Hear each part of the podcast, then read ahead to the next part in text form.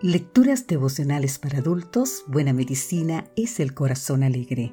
Cortesía del Departamento de Comunicaciones de la Iglesia Dentista del Séptimo Día Gascue en Santo Domingo, capital de la República Dominicana.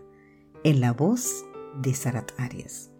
Hoy, 22 de julio, acumuladores compulsivos. Leemos en el libro de San Lucas capítulo 6 versículo 45 El hombre bueno del buen tesoro de su corazón saca lo bueno y el hombre malo del mal tesoro de su corazón saca lo malo. Porque de la abundancia del corazón habla la boca.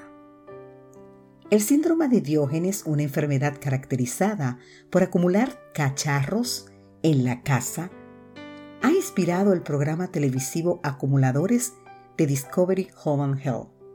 Se cree que fue a comienzo del siglo XX cuando los hermanos Langley y Homer Collier del barrio de Harlem en Manhattan, Nueva York, comenzaron a amontonar obsesivamente periódicos, guías telefónicas y toda clase de artículos y artefactos.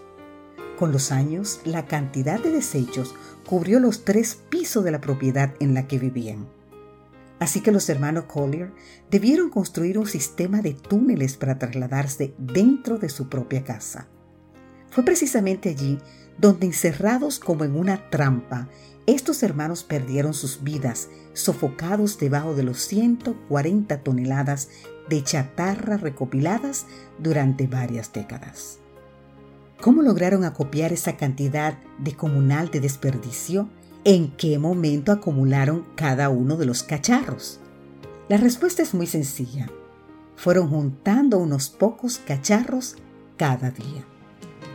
Así también sucede con nuestra mente. Es posible que sin darnos cuenta cada día estemos ingresando unos pocos temas triviales, frívolos o superficiales en nuestra mente.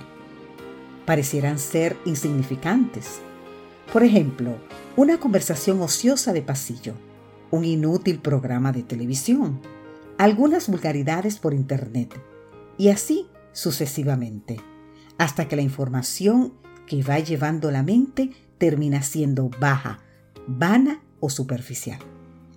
En el 1980, la escritora norteamericana Ellen White escribió lo siguiente.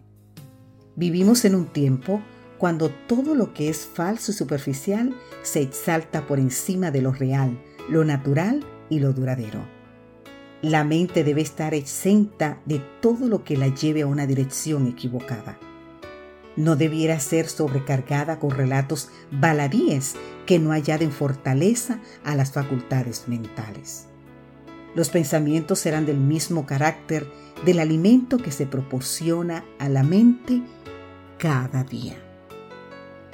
¿Cuántas veces las personas no se explican el porqué de sus malos pensamientos?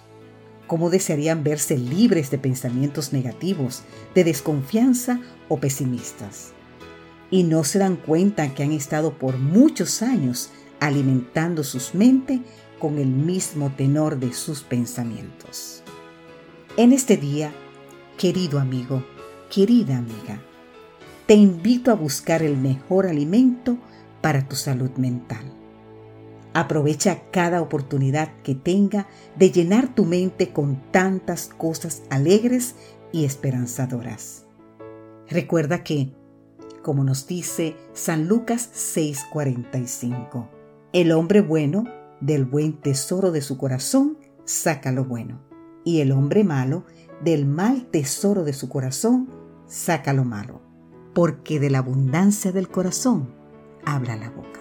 Que Dios hoy, querido amigo, querida amiga, te bendiga. Amén.